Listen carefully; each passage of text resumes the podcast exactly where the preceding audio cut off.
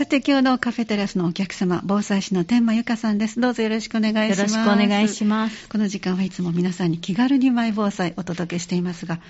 今朝また地震がありましたね。ありましたね。最近多いですね。そうですね。青森でしたね今回は。青森でしたっけ？ね5弱ってすごいなと思って、はいなかなか5弱っていうのは、割と4っていうのはね、はい、聞いてたんですけど。なんとかね、あれですけど、はい、怪我された方、ね、お怪我された方も何人かおられたって言って。そうなんですね。はい。とっさに来た5弱っていうのはやっぱり、動けないし。動けないと思います、うん、ガラスでもなんかお怪我された方もあったりするんでしょうか。そうだと思います。あとテレビが落ちてきてとかそういうふうに。そういうはい、はい、でも寝ておられる部屋にテレビあったんだとか。あ、ね、あそうかねいつもねここでねお話しいただいてますけども、うん、まずはそういうものを落ちてこないようにというか、はい、落ちるところで眠らない。寝ない方が、やっぱり動けないので寝ていたりとか、くつろいでる時とかにすぐには動けないので。でね、特に2時46分って言ったらもうね、時間。もう何されてもわからないぐらいいような時間なので、ねはい、いやでもあれだけのまあ大きな揺れだったら最後の方ではね気づかれて起きただろうしそうだと思います、ね、それに物が落ちてきたっていうのは、はい、でも頭に当たったりしないようにしないといけないですね、はい、本当にあの飛んできたり落ちてきたりね倒れてこない場所でせめて寝るときはってすごく改めて思いました、だからせめて頭を守るように、はい、どうしてもお部屋の都合でそのそこにテレビを置かなきゃいけないとなったら、はい、足元になるようにするとか。はい、高いところから落ちないようにとかね。今それで、はい、そうそうそう今おっしゃった。何でしたっけ？粘着ので、はい、あのテレビが動かないようにとか、えーえー、震度7に耐えられるみたいなものが売っているので、ホームセンターとかで、はい、なんかそういうグッズもあるということをちょ,、ちょっとだけね、思い出していただいたら、そうなんです。お部屋が無理だっていうのではなくて。はいね、時間稼ぎになったりとか、すぐそこからすぐに倒れてくるのを何十秒でもね、1分でも倒れてこないようにしてくれるので、はい、安全な時間が増えるかなって改めて思いました。今はあの本当にこれだけね、いろんなところで頻繁に起きてますから、はいはいだからグッズが多くなりましたね。そうですね。もういろんなホームセンターだけじゃなくて、ね、こういう大型の店舗でも防災コーナーっていうのができるぐらい、はい、いろんなものが置いてあるなっていつも見ながら、関心も高いですね、皆さんね。そうですね。だからちょちょっとお出かけになるとか、はい、でもしそれがどうしても状況が難しかったら、ネットでも、はい、そうですね、えー、購入いただけるので、ね、それから100均ね、はい、100円ショップでもい。ろいろ代用できたり、そうなんです、あの、ね、粘着がね、震度7までは耐えなくても、いろんな粘着で飛ばないような災害防止グッズっていうのが結構出ているので、えー、はい、私は100円ショップのものも合わせ持って、高い、ね、全部定価で買ったら、あなかなかなかなか、はい大変ですから、はい、かさむので、お金が、えー、はい、100円ショップもうまいこと利用しながら、それは100円のでいいかなとか、えー、はい、滑り止めですか、はい、あれすごくたくさんありますね。ロールになって。はい。はい。私もあれもいろんな束を買ってみて、えー、食器の下に置いてみたり、はい、色もいろいろあるので、そうですね。ここは緑みたいな感じをしたりとか。で普段はあの蓋を開けるのに滑らないので便利ですし、ね、いろいろ利用価値はありますから、はい、工夫されるのも、うん、なんか楽しく何かするっていうのは悲壮感がなくて、あそうなんです。普段だったらちょっとね、えー、気持ちの余裕のある時に、えー、はい楽しい好きな色で置いてみたりとか。そうですね、はい、ぜひあのいろんなものが買えるようになってきたので、はい、何かがあった時をきっかけに、ちょっと、はい、ご自分を振り返ってみるっていうのはね、そのためにも毎月1回、ここで皆さんに気軽にマイ防災とい 気軽にというところがキーワードなんですね。そうなんですよ、もうね、えー、やっぱり怒ってしまう前であれば、ね、楽しくやった方がいいですよね。ね。ということで今日は先月が9月1日、はい、そうでした。防災の日でしたね、はい、ということで全般のお話をいただきましたから、はい、その中でもよく私が今こう感じるのは例えば、まあ、これからだったらまだちょっと台風も気になりますし、雨ということもねまだまだ気になります、そういう時に避難所に行かなければいけないかもしれない。じゃあ何を持っていくのかって毎回、はい、毎回あのお伝えもしてますしで私だったら今何持っていったらいいかなと思ったら、はいちょっとね頭の中で整理ができてないので、はい、ここで復習がてら、はい、私にとっても復習がてらいつも、はい、教えていただきたいです。よろしくお願いします。よろしくお願いします。さあ何を入れていきましょうか、はい、例えばそういうもしね水害とかの場合にこのこのままお家にいたら水浸しになってしまうとかの場合であれば、はい、早めにまずねハザードあの雨のレーダーを見てもらって雲の様子見ながら、うん。起こってしまう前に早めの移動っていうのがすごく大事なんですけど、はい、その時にまず避難所に持っていくものとしたら例えば自分が今からキャンプとかに行ったとして、はい、その夜一日過ごす快適に過ごせるんだったら何がいるだろうって私はいつも考えるんですけど、はいあの汗が汗がついてたら気持ち悪いなと思ったらウェットティッシュだったり、うんはい、あと口の中がすっきりしないと嫌だなと思ったら歯ブラシだったり、はい、そういう衛生のものを、えー、はいこれは意外と心を落ち着かせてくれるグッズですか、そうなんですよ。なんか必需品とはあんまり思わない部分ですけど、はい、やっぱりね、ベタベタしたり、濡れて、ね、もしかしたら雨が降って濡れてしまったりとか、はい、いろんな状況が考えられると思うんですけど、えー、衣服が濡れても気持ちが悪いですし、ね、落ち着かないですよね、もし無事に行ったとしても。はい、で、ちょっとでも安心したいと思ったら、自分の身を整えるって、すごく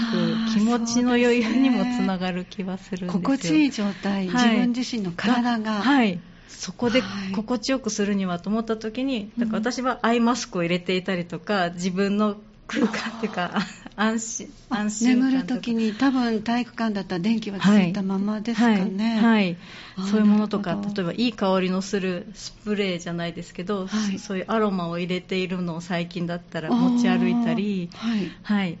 まあ、必需品としてはやっぱお水はペットボトルの500ミリリットルのは1人1本ずつは持っていけたらなっていうので、家族分用意してるんですけど、えー、うん、それは必需品として今おっしゃっていただいて、はい、それ以外に必需品はいかがでしょうか？いつも言いますけれども携帯電話の充電は、ね、はい、満タンにしておいて、はい、もし容量が小さければ1個2個って持っていった方がいいですし、はい、それが切れてしまって情報が得られなくてすごく困る方とか連絡が取れなくなってしまうとかもあるので、えー、はい、やっぱりあの不安っていうのはあの先がわからないあと少ししかないから電話かけられないとか。焦りますよね、ね、あの皆さんもお出かけ前に見てあどうしようって充電器持ってなかったらあ失敗したと思いながらなるべく今日一日少しずつに使おうとか思いますけどあのわしまったっていうあの気持ちをちょっと思い出したら、はい、あの防災グッズとして、はい、この充電器を用意して、はい、なるべく、まあ、あの多めの容量があるものを、はい、なかなかねお高いんですけども。お高いですね。で ただ、でも一つでもちょっとあの置いておかれると、本当にもしもの時に安心。そうですね。安心だと思いますしなくて後悔したものの1位は外出先でね、えー、災害に遭った時のはい、東日本大震災に遭われた方でもそうだったんですけども、うん、充電器もう1個じゃ足りなかったっていうね、はい、言われる方がすごく多くて、はい、確か9月1日のその、はい、まあ、防災の日だったので、はい、いろいろな番組がテレビでもありましたけど、そこでも持っててよかったに1位が充電器でしたから。そうでした、はい。ね、うん、ということは必ずこれは必要なので、今の時代には本当に必需品ですよね。えーね、とにかく情報を得ることと、自分の状況を知らせるためのグッズとしては、はい、あのスマホだったり、必ず必要ですので、はい、パッドだったりとかね、はい、分かりました。はい。じゃあ、充電器、はい、その他はいかがですか？あとは、ね、さっき言ったあとお薬とかもしそうなんですよね、はい、お薬手帳とかがあれば、それも持っておいていただきたいですし、えー、そういう避難の時は私あの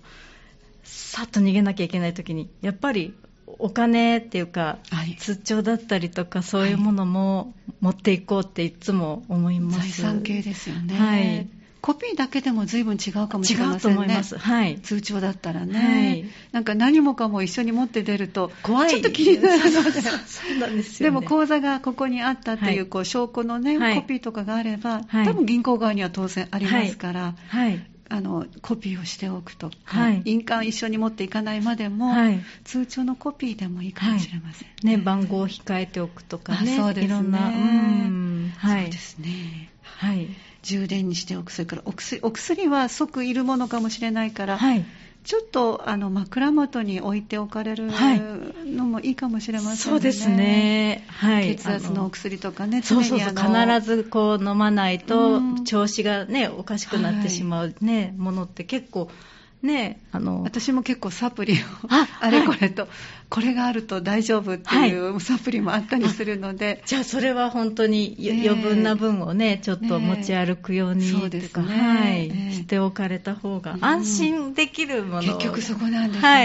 い、なくて不安になるぐらいだったら、えー、ね普段持ち歩いてるカバンにも大体は入ってるかもしれないですけど、えー、はいだからまずは一晩過ごすための、っていうことで。夜とか、はい、そのね、災害がお水の場合だったらね結構すぐに帰れるとは限らなかったり、ね、地震の時もそうですけど、ええ、とりあえずその1泊2日分なんとか心地よくできるような、はい、はい、私使い捨ての下着とかもね100円ショップでおっしゃってましたね、はい、5枚ぐらい入ってて結構 100, 円ショップで5枚も入ったのが。紙のパンツとかなんですけど。もちろん使い捨て。であるんですか。そうなんですよ。そうなんですよ。メンズもあったりしてちゃんとサイズもあって、えーね、最近は模様付きもあったりとかしてどんどん進化していると思いながら。確かにあの平時の時、はい、何もない時に行くと楽しみながら選べそうですね。そうなんです。あこんな柄がとか、うん、こんな色色パンツが。そういうふうに結構発見が毎回どんどん新しいしい商品が出ているので。そうなんですね。そうなんです。ちょっとあのお近くの100円ショップにお出かけになられて、はい、ご自分が何にもないあのキャンプに今から1泊2日するというイメージで行くと必要なもの、はい、それから、ま、あの必需品としてはペットボトルの 500ml1 本が1人の充電器を満タンにしておくのが1つ、それからお薬と。お薬。でそれが絶対に必要なもので。はい、で意外と気がつかないけどもあったら心が落ち着き、はい、心地よくなるものとしておっしゃってたウェットティッシュ。なんかすごい素敵なのを前回ご紹介いただきましたね。そうなんですよ。最近その防災店に行ったらねそういうのも進化しておりまして、はい、ウェットティッシュなんだけれどもメイクも落とせるしデリケートゾーンも拭けるしで化粧水成分も入ってるのでそのままメイクを落とした後のお肌も整うしとか。でお体も拭けるしってすごくいいものを、はい、販売されてるそうです、ね、じゃあそういうものをちょっと用意してご自分がすっきり、はい、あのお家にいるまでは過ごせないけれども、はい、せめてあのベトベトした汗を落とすとか、はい、お化粧を落とすとか、はい、それから口の中がすっきりすると気持ちいいっていうのは、はい、そうです。それお口の中も磨けるよっておっしゃって。いたですか？そうなんですよ。一体どんな成分なんでしょうね。そうなんです。食べても大丈夫な成分口の？中に入れても大丈夫なんですっておっしゃっていてさっきあのインターネットで調べたらアマゾンでも販売されていました、えー、そうなんですか、はい、はい、でも10枚で680円ぐらい。なかなか。大きさは大きいんですそれはちっちゃい方のピンク色のなんか IKKO さんも使っておられますっていうはい、方は、はい、600いくらかで、はい、えー、販売されてました。なかなか高級なんですけど、えー、まあね、旅行の時とか、ね、キャンプの時に使ってみるのもいいなと思いました、ね、だから本当今はあのそういうキャンプが皆さん、うん、あのとてもよく行かれる機会が多いので、はい、そうみたいですね。そこで経験されたことを生かされるっていうのもありますね、はい。はい、そういうものもローリングストックじゃないけど、えー、普段使ってるものがあそうでしたね。いいなって思いました、それから、まあ、周りを気にしないためにはアイマスクだったり、はい、耳栓耳栓とかも用意されてる方も多かったみたいですしそのスマートフォンがあれば音楽を聴いてリラックスする、ね、イヤホンとかもそうですし、はい、なんか皆さんがどこにいてもちょっと落ち着けるなホッとできるなっていうお菓子でもいいですしね。ね。羊羹とかね前おっしゃってましたけど、はい、はい、飴もいいみたいですね。飴も、はい、いいと思います、うん、お茶もねちょっと私はそういう時お茶飲みたくなる方なので緑茶の粉とかもね、ね、持ち歩いてます。そうなんですね。そうなんです。結構スティック状で粉になっていて、はい、今は便利です。はい、えー、それをこう水に入れるとお茶になったりもするのでそうなんですね、はい、だから本当さっきおっしゃったようにキャンプの時とか、はい、アウトドアで何かされる時のはい、あのご自分の良かったものなどを思い出されたり、あのなかなか行けなかったら逆にイメージだけでもいいので、じゃあこれをそういうものを入れておけばいい入れておけばはい、ね、それと防災グッズはまた別ですのでね。そうなんですよお家で備蓄 される防災グッズ、ね、あの1人、えー、1週間分の、えー、はいだから2リットルを3本でしたかしら、1日に。1日3リットルが、はい、お一人分って言われてるので、はい、もうそんな1人分、家族4人いたら12リットルそうですね、なんかね、それをね、持ち出し品とね、イメージしがちなんです。確かに、ね、本当に思ってしまいますよね。だから避難される時のバッグと、お家での備蓄はまた別だっていうふうに、本当に、そうですね、改めて本当、言われないと意識しないかもしれない、ね、なんかだからそんなたくさん持っていくのはどうしようとか何に入れていこうとか思ってたんですけどもそうじゃなくて、はい、とにかくキャンプに1泊行く、はい、そのイメージをして、ちょっと用意してみる、はい、でそれは身近に置いて眠ればいいわけですね、常にね。そうです、はい、ということでいかがでしょうか？避難所に持っていくもの。それとまたお家に置いておく備蓄ってまた別ですのでね、はい、備蓄品はまた別の機会に詳しく伺っていきたいと思います、はい、ではこの後1曲お送りして今日のメインテーマですね。トイレのこと、はい、考えておく。とっても大事なお話をご紹介いただきます。さて今日は10月に入って最初の水曜日第1水曜日は気軽にマイ防災お届けしています。心と命を守るヒント。皆さんも今日から気軽にマイ防災始めて心へのダメージを減らす防災準備なさってください。この時間おなじみの防災士天満由香さん後半もよろしくお願いいたします。よろしくお願いします。あの先ほども持ち出すもので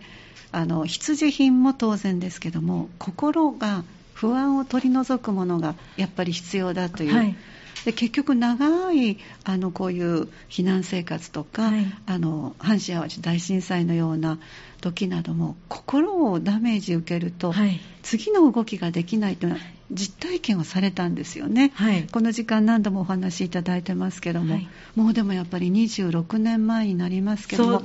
まだまだやっぱり昨日のことのように思い出されますはい、あの地震が時々起こるときに、ゴーって言ったときに、もう体の方が硬直して、はい、またあの地震が来るんじゃないかみたいに、ね、覚えているのか、ね、ドキッてします。もう四半世紀以上経ちますけども、はい、本当です。それだけ準備の心の準備ができてなかったっていうことは、はい大きいっていうか、なり大きいですね、突然起こってしまったっていう感じの、はい、はい、不意打ちの不意打ちですね、はい、あの関西には大きな地震は起きないと、勝手にね、思っておりましたので、でも今はね、皆さん、意識がね高いですから、はい、ただ何から手をつけていいかわからないっていうのがあると思うんですが、はい、今日お話しいただくトイレ、はい、これはあのちょうど和歌山が今あの断水になってあのインタビューにも答えてらっしゃるのが飲み水がないっていうのもおっしゃってたけど、たちまちトイレが困るわのって言ってらしたおじいちゃまがいらして。そうですよね。そうなんです。うん、でこれを我慢すると体調悪くなっても、はい、後がとっても大変です大変です。入院された方とかも大勢。ご病気にまでなられる。そうですそうです、えー、それでなくてもあの、まあ、あの今お茶飲んでらしたらごめんなさい。便秘とかね、はい、そういうものでもとってもね、はい、不安ですから、はい。だからそんなことを考えるととっても大事なそうなんですよ実は。このが順調であれば、はい、快適に過ごせるかなと、はい、やっぱりそうですね。もう本当にあの自由に出せないっていう本当に苦しさというか、えー、のあの私も阪神・淡路大震災の時にお手洗いが行きたくなったんですけどあのお手洗いを探しながらね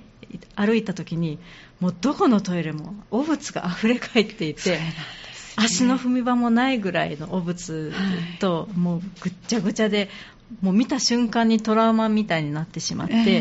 ー、でも我慢もねやっぱり大人だったので我慢もしなきゃっていうのもあるしで、えー、本当に苦しくて、まあ、あの時は母祖母のお家がお水を残していたので、うん、お風呂の。で一戸建てだったので使えたから、みんなでその水を大切に使いながらトイレができたから、なんとかごあの、はい、おばあちゃまのお家で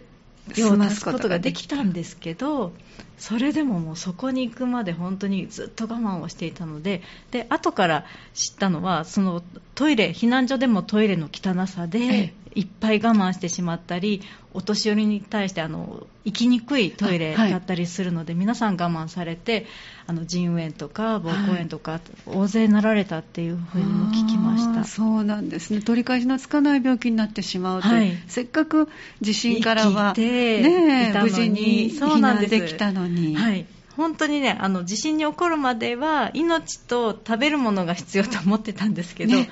はい、出す、出せる場所っていう排泄ってやっぱり我慢したらまた病気にもなってしまいますし、毒がずっと残ってる結局そうですよね、はい、すごく排泄を考えるってめちゃくちゃ大事だなっていうのを感じました。ということは、お家でもそうですけど、避難所で例えばまあ何日間か過ごさなきゃいけないってなったら、はい。もうぜひお一人でも多くの方が、トイレをきれいに使う方法をみんなで、はい、あのこう貼っ実践していきましょうっていうことをみんなが声を上げればいいですね。もうね、それ本当にど、どなたにもお手洗い行かない方はいないので、すべての人に当てはまる大事なことなので、でねえ。ー、やっぱり綺麗な方が心地がいいですし。いやもう今特に私たち清潔な状態で過ごしてますから。はい、世界一ね、綺麗なトイレは日本だって言われてるくらいなので、えー、そそれが当たり前の世の中にね、はい、状況にいるのので、やっぱり今だったら例えば、ね、キャンプ場のトイレとかでもえ？とか思ってしまいますよね。もうあのキャンプね1週間行ったことあるんです。そうするとあの最後の方は皆さんね食べなくなった。ごめんなさい、ビロンの話。もうね、食べられなくなるんですよ。そうですよね。はい。もう、あの、それこそ出す場所が汚かったら、はい、もう利用したくなくなるので、はい食欲もなくなるし、はい、お腹の中に残ってるってことでよくなかったですからね。ね、それを考えると、はい、やっぱりみんなできれいに使っていこうっていう、はい、これはちょっと皆さんね、本当、声出していかないと、はい、あの優先順位が違うところにあるかもしれないけど、ね、避難所によっては、ものすごくきれいに使ってらっしゃるとかありましたよね。あったと思いますよ、ルールをその時、えー、そこはちゃんとできてたんだと思いますし、えーえー、ルールさえちゃんとできていれば、順番に守っていけば、そうですね、そしてお掃除もみんなで順番にしましょうってことになったら、まあ、足の不自由な方なんかはね、言われててもなかなかきちんとできないかもしれないけど、すね、すぐその後お掃除ができるっていう状況のお当番があればできますからね、はい、それは共同の場所ですけども、はい、個々の場所ですね、はい。あの実はね私はあの時知らなかったので、トイレであたふたしたんですけど、ええ、後からやっぱり皆さん研究されてたみたいで、ご自宅のトイレに45リットルのポリ袋をすっぽりと書く。本当にうまいことねぴったり収まるんですけど。ちょうど収まるんです、ね、ちょうどねやったらびっくりするくらいぴったりで、はい、まず便座を開けてその45リットルのね、まあ、色は黒っぽかったりとか色がついてる方がいいと思うんですけれども、ね。はい、そのポリ袋すっぽりと覆って、はい、で便座を下ろしてまずは座面を上げてで黒い大きなの、はい、不透明のものを敷きます。敷きます。そして座面を下ろしてまた便座の上からもう1枚、はい。ね、大きめの袋を入れて、はい、でその中に新聞紙とかを吸水するものを入れて、はい、そこで用を足してで自分のが終わったらその便座の上からかぶせた方のビニールをギュッと絞って、はい、ゴミに捨てるみたいな感じでやれば、えー、あお水がなくてもトイレできたんだなっていうの後から知れました、はい、もう流すっていうふうに思ってしまってるから。思い込んでしまっていたので慌てふためいたんですけれども、そうすることもできたんだなって知っとけば、今はあのトイレの私スツールでもね簡易トイレにもしてるんですよ一つ、はい、小さいお子さんなんかはそれで十分ですね、はい、怖がったりするかもしれないから。はい。そうなんですよ、バケツでもいいですしゴミ箱でもいいですし、はい、そこにビニールをまず1枚かぶせて、でもう1枚かぶせてそこにね給水するものを入れて、お子さんのお子さんだったら100円ショップぐらいのバケツのあのゴミ箱のね、はいはい。はい、ぐらいでちょうどお尻がちょうど入るかなとか思うんですけど、あの考えておくと意外といろんなものが、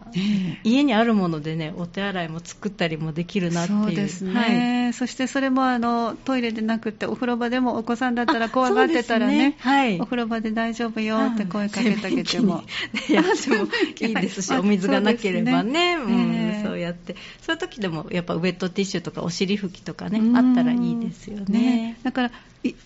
当座というか、その日だけだったら、さっきおっしゃったように、お風呂のお水を捨てないで置いておくっていうのも方法ですけど、はい。はい長い間お水が戻ってこない、はい。でね、今は電気で全部をこうしてしまうってこと大きな、ね、あの住宅構想とかね、えー、あの集合住宅の場合はね、はい、あの電気で組み上げていたりとか、えー、流すもねそうだったりいろんなものがね、うん、電気を使っていたりもしますけど、ね、だから水道はちゃんと来てても、はい、電気が止まってたら、あの水が使えないので、トイレが使えないので,、はい、で集合住宅の方の場合は本当にご自身のお家は大丈夫でもどこかで破損していたらそのうちにダーッと汚物が流れていってしまうこともあるので。ね。あの OK が出るまではお水を流さないトイレが、ね、トイレでもね流しちゃいけないので、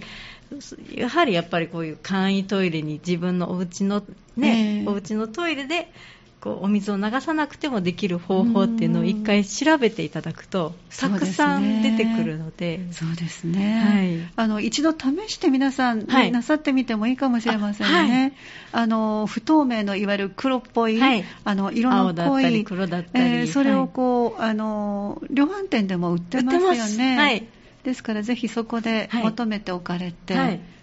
あっという間に使うかもしれないから塊2つぐらいいるかもしれませんね、ねはい、中でそのね結んで捨てる方は、はい、結構大人だったらね大は1回で小は56回って考えたらかなりのね数がそうですね。家族分ってなるとまた、えー、本当ですね、はいでその新聞紙もあのお子さんがいらしたらもう楽しみながら、不安にね思ってらっしゃるところなんかこう遊び半分にできるゲームで、ね、お仕事がね、用意ドンって言ってしてもできるかもしれないし、はい、でそこに一つの知恵として以前教えていただいたのが粉石鹸。あそうなんです、ね、はい、やっぱり匂いが気になりますよね、はい。えー、そういう時にあの洗濯用の、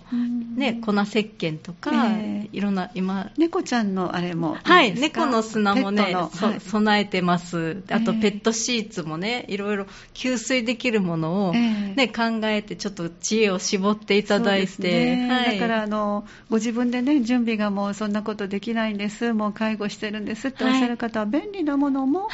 出ていることは出ている、そうです。あの市販の非常用トイレっていうのもたくさんいろんな種類がありましてね、今日一部お持ちいただいたのは、はい、これは？これはあの今簡易トイレ。そうなんです。大阪でやっていた防災展に行って、毎年最新の防災グッズとか、防災の情報とかを仕入れに行くんですけど、ついあの8月の末に行った時に、はい、行ってきたらあの今ね防災あのインスタントトイレをこう粗品にしてくださいとか、そういう粗品にどうですかとか、ね、そうなんです。そういう取り組みとかもあったり防災訓練の時にこうやって皆さんにね自治会の皆さんに配るよとかに、こういう、ね、はい、簡易トイレもあるんですよっていうふうにいただいたんですけど、はい、中にはあのペットシーツのようにそのね、尿を吸収したりするもの、はい、シーツが1つと、ね、あとトイレにかぶせる大きめの黒い、ええ、一番外側にっていう分ですね、はい、一つと、中にはその一人一人の汚物を入れるための袋なんですけど、はい、この袋はあの匂いを漏らさないようにできている袋だそうです。すごいですね。はい。何社もこういう匂わない袋っていうのを、ね、出してはりました。そうなんですね、はい、じゃああの今回のその防災展であったということは、はい、今後、あちらこちらで求めることができるようになるでしょうね、はい、そうだと思います。製品になってるってことは、もう製品になってるって言っていたので、はい、もうぜひあのホームセンターとか一番最新のがたくさん集まっているのは東急ハンズだったりとかそうなんですか、はい、いろんなものがいろんなグッズが出てますけど、えー、はいぜひ一回防災としてね、ホームあのホームセンターだったりそういう、えー、目的を持ってちょっと行かれたら、はい、見ていかれたら、ね、新しい発見がたくさんあると思います。ね、はい、とにかくトイレそのお水お水だけの今回は、はい、あの和歌山県の方のありましたけど、お水だけでも皆さんあれだけすごく、当然だから一番大変なものなんだと。大変だと思います。必需品なんだとい。うことですので、ですからこれはちょっとご用意ね、されてみるのはいいかもしれませんね。はい、ぜひあのね、あのご自宅で用意する簡易トイレっていうか、ね、このビニール袋とか、はい、お安いものだったりあったりするものでもできますし、うん。えー、はい、ぜひ。そうですね。だからあのどういうものかっていうのをそのホームセンターに行かれて、はい、一つ例えば見本で買ってきてあ、はい、であこのぐらいの大きさでいけるんだと分かったら、はい、それに類似したものをお家で安く買って、ただあんまり薄いビニールだと破けた時ちょっと後が大変なので、ね、そうです。処理は大変。お物なので、ね、そうですね、だからそれだけはちょっと気をつけてされるのがいいかもしれませんね、その他いかがですか？気をつけること。トイレのことで。あトイレのこと、えー、あの災害の時って、はい、トイレを行きたくないばっかりに水分を取るのを忘れてしまったりすると、はい、エコノミー症候群になってしまったりとか血栓ができてしまって、えー、それでそれが心臓で止まってしまったら心筋梗塞だし脳で止まってしまったら脳梗塞っていうのがすごく多かったそうなんですよ。トイレに行きたくないから、おさ飲まない我慢するっていう方が、はい、あのご飯はね食べなくてもその胃腸は休められていいそうなんですけど、まあ、断食っていうのもあったりしますけども。もどきでただ水分は抑えてしまうと病気になってしまうので、はい水分を我慢しないのとあとトイレを我慢しないそういう備えっていうのをやっぱり大事だなっていうのは、えー、優先順位だったらこの2つですかねあまず何にもうちしてません。あ何からしていいか分かりませんっておっしゃる方は、お水。お水とトイレっていうその、ね、はい、ワンセットだなと思ってもらえたら、ね、はい、本当に排泄のことも、うん、考えていただいて、赤ちゃんね、はい、あ今日うんちしたって、ご機嫌ねってあれが純粋に生きていく中での気持ちのいい健康の生活だと思うので、はい、それができるかどうかを考えたら1日1人3リットル、はい、なかなか大変な量です。ですこれをね、買うのは大変そうですよね。買うのは大変ですよね。ね持って帰るのは大変。はい、で今は、まあ、あの配送してくださる方もありますから、はいあの順番に買っておかれて、はい、それを普段そこからちょっと使っていって、はい、古い方を使って使った分を新しいのを買い足してのローリングストック、えーはい、もうそのお水はあの私は十分にこう、あの用意できてるなっていうのは分かったんですけどトイレが、あのビニール袋は随分前に買ったんですけども、あと中に入れる新聞紙とかその辺の用意もね、はい、結局なかなかできてないなとか、はい、気持ちの準備もできてないなっていうのがありますね。ね。で以前トイレットペーパーもいろいろ使えるので用意しておかれたらいいですよと。はい。ありますし、あと紙おむつもね、一つの手だなって私はすごく思います。はい、冊子にも出てますね、紙おむつ。紙おむつっていろいろトイレ代わりだけではなくって、ええあの濡らしてね氷の代わりにしたりとかつまり清潔だってことですね。そうなんです。清潔ですし、はい、あの止血とかもねそういう肌に傷口に当てても大丈夫。はいはい。そういうふうに下手なものでねするよりも一つ一つね、えー、綺麗にしてあるのでタオルなんかでパッと巻くよりは、はい、もっと清潔なんですね、はい、で吸水っていうかね血も吸ってくれたりするので、えー、はい。そうやって。で濡らして打撲したところにあれば氷のとかそういうふうにもなるのでおむつは一つ持っておかれるとトイレとしてだけじゃなくっていろいろはい使えるなっていうふうに思います。えー、うん。あの冊子がなかなかない方のためにこうやってね毎月一度一つずつ皆さんにご紹介してますが、はい、おむつというのは止血それから濡らして湿布、はい、そして濡らして氷の代わりという避難所とかでね、えー、いつもと違う環境だとお子さんが熱出したりとかされた時も、ね、ちょっとね綺麗なお水をね浸してあ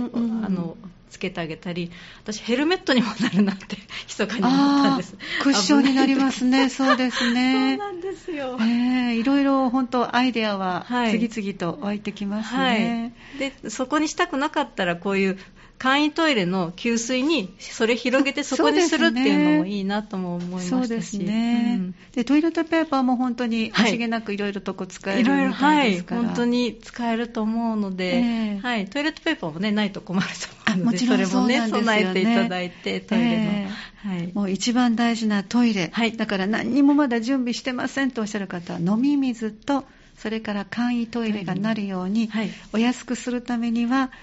ビニール袋、はい、大きな45リットル、はい、大体ゴミ出しの時の袋が、ね、大きいのが45リットル、はい、ですからそれのこう透明じゃないものを用意なさって、はい、でトイレの蓋といいますか蓋を取ります、便座触るとこ座るところも取ります、あの上げます。そしてお水の溜まっているところに一つの大きなビニール袋をします、そしてあの残面というか座るところを下ろします、そしてもう一つの2つ目のビニール袋。それはもうその都度1人ずつ処分するものですから、はい、そこに1人用のあの、まあ、それも45リットルぐらい。もうちょっと小さいのはありますか？はい大丈夫ですうまくはめられたら、はい、はい、でそれで済ませて、はい、でそこには切った新聞紙を入れたりすると経済的です、はい、くしゃくしゃってしたやつとか、え。ー、はい、なかったら、まあ、猫ちゃんの砂とか、普段もしあるようだったら、うんそれを入れられて、はい、でその都度ポイッと、はい、あの保管して、はい、あのとゴミ箱に捨てと置いて固めておくということですね、飲むものと出すものの場所もう一緒に考えて、はい、でもし避難所に行くんだったらみんなできれいに使いましょうって声がけをして、はい、ぜひこれは私もあのすごく体のために思ったらそれが一番大事だっていうのは実感しますのでね、はい今日はそんなお勉強もさせていただきました。ありがとうございました。ありがとうございました。いつもこの時間お話をいただいております、防災士の天満由香さんでした。えー、来月もぜひよろしくお願いいたします。はい、お願いします。そして今日の再放送は10月27日の水曜日夜9時からお送りします。次回は11月3日の水曜日3時10分からお送りします。次回もぜひお聴きください。